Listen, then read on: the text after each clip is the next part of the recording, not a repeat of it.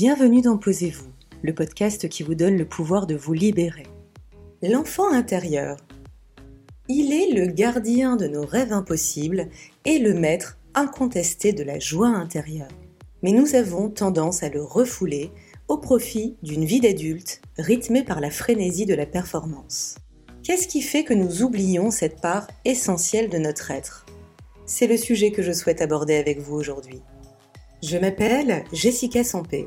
J'accompagne les entreprises, les hommes et les femmes à vivre durablement l'expérience du mieux-être. Vivre cette transformation, c'est tout simplement s'autoriser à mieux vivre avec soi pour mieux vivre ensemble, développer ses compétences humaines et retrouver sens, conscience et liberté intérieure.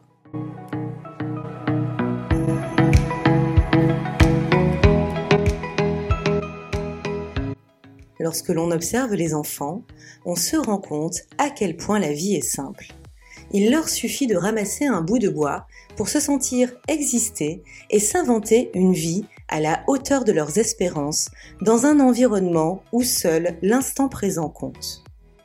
Naturellement, la joie, qui est la seule émotion que notre cerveau tente de reproduire à chaque instant, est omniprésente comme pour signifier que c'est la voie à emprunter pour se réaliser. Pourtant, en grandissant, nous tombons dans l'ignorance de cette innocence, nous menant à vivre des situations où le manque d'alignement perturbe notre équilibre intérieur. En effet, les il faut et les je dois prennent possession de notre spontanéité jusqu'à ce que notre personnalité soit parfaitement adaptée au monde qui nous entoure dans l'unique besoin d'être considéré et accepté. À bon nombre de reprises, lorsqu'on laisse notre enfant intérieur pointer le bout de son nez, notre mental nous ravise, accompagné d'un soupçon de culpabilité, nous laissant comme un être désabusé en quête de vérité. Notre enfant intérieur est ce que nous sommes véritablement?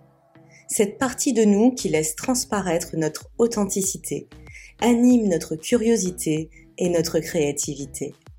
Je me souviens parfaitement de la première fois où je me suis autorisée à le ressentir à nouveau. C'était comme d'ouvrir la boîte de Pandore. Je me sentais totalement libre, dans une parfaite joie de vivre, qui a étincelé et complété l'être que je suis, ouvrant pour toujours le champ des possibles.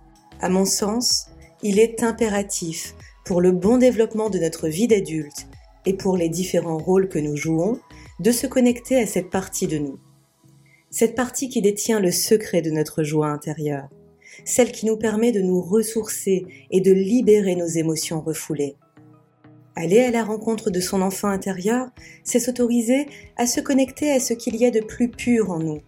C'est s'autoriser à redécouvrir ce qui nous fait réellement vibrer.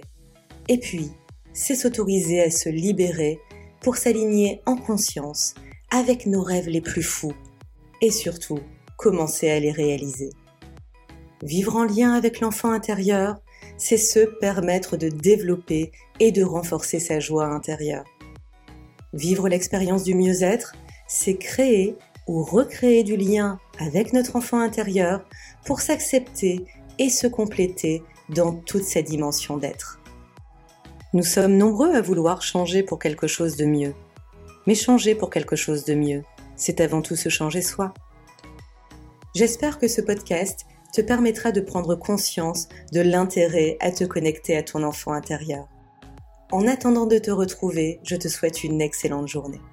Si tu souhaites rester connecté à Posez-vous, n'hésite pas à me mettre 5 étoiles, à t'abonner et à le partager, ça me fera très plaisir, et surtout à venir me rejoindre sur mes autres plateformes Facebook, Instagram, YouTube et LinkedIn. Jessica HY.